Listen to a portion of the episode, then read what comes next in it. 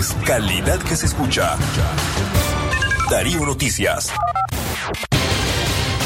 Estos son adelantos de su noticiero Libre Expresión. Darío.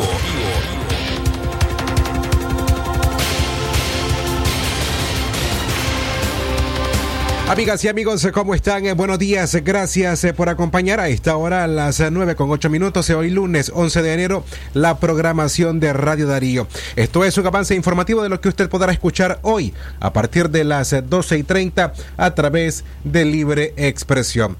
El fin de semana en Chinandega se reportó la muerte de Juan José Rocha Calero de 51 años de edad, quien recibió un machetazo en el costado derecho de su cuello. La víctima se encontraba sentado en una acera cuando llegó Yader Tomás Guido Ríos, de 26 años, conocido como El Malo, quien sacó un machete de su cintura y lo hirió de muerte. Aunque Rocha Calero fue trasladado al Hospital España para su atención, falleció en la unidad de cuidados intensivos de ese hospital tras su operación.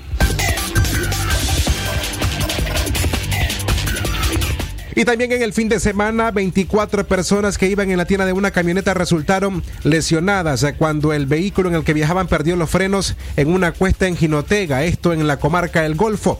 En el accidente murió Guillermina Hernández Arauz, de 36 años, originaria de Guaslala, en el Caribe Norte. Entre los lesionados hay 10 menores de edad, entre 6 y 13 años.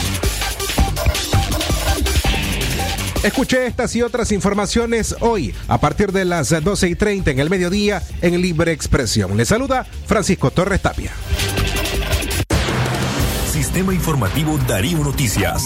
Vamos a continuar con la información porque la Darío Noticias, la manera más eficiente de informarte.